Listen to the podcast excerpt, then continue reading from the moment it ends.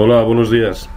El recrudecimiento de la tensión comercial entre China y Estados Unidos eh, está haciendo que debamos estar más pendientes en los últimos tiempos de zonas de soportes eh, que no de resistencias. Y, eso se pone muy de manifiesto al observar cualquier gráfico. Eh, estos que, este que tenemos en pantalla es el del Dow Jones, pero observe que incluso contando con lo que vienen ya eh, descontando en la apertura de negativo los futuros, en torno a un 0,6% a estas horas, más o menos eso significaría abrir donde cerraron la semana pasada, o los mínimos de la semana pasada, y de los, y de, los de hace dos semanas. Eh, luego, de momento, podemos concluir que no está pasando nada más allá de eh, lo que es la sensación negativa que deja todo lo que está sucediendo en el ánimo de los inversores, que se trasluce también, o que se traduce en un VIX, en un índice del, del miedo, eh, índice del pánico, digamos, eh, pues ya muy próximo de nuevo a la zona de 20, que es el que suele marcar la frontera entre una situación más o menos de aparente tranquilidad y lo que es pánico, ¿no? Eh, pero ya digo que de momento estamos buscando zonas de soporte, cuando en realidad siquiera el, el mismo jueves estábamos en zonas de resistencia, Y por otro lado, pues vamos a ponerlo todo en perspectiva.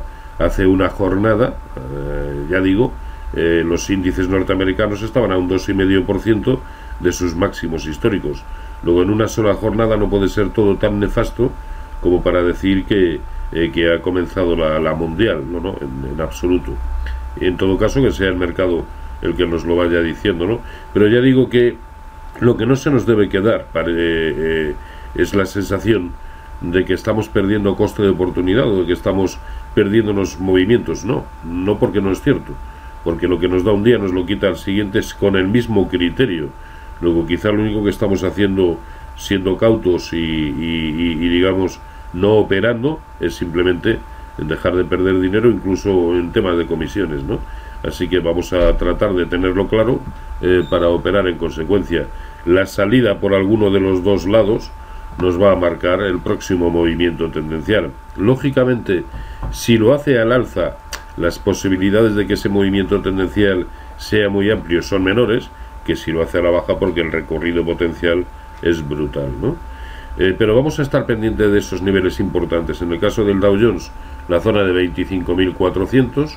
En el caso del SP500, eh, los mínimos que ya ha marcado en la zona de 2.825 y en el caso del Nasdaq 100 los mínimos de 7.360, bueno, en precios de cierre 7.400, ¿de acuerdo? Y mientras tanto es que poco más podemos hacer. Eh, en el caso del IBEX, muy pendientes de los mínimos de 3.500, perdón, 8.500, cuya pérdida probablemente eh, traería aparejado que estos niveles mínimos de diciembre del año pasado no aguantaran. Probablemente iríamos a buscar niveles inferiores. En el caso del DAX, el nivel importante a corto plazo son los 11.400 en precios de cierre y el Eurostox 50 que también nos lo deja muy claro, la zona de 3.275.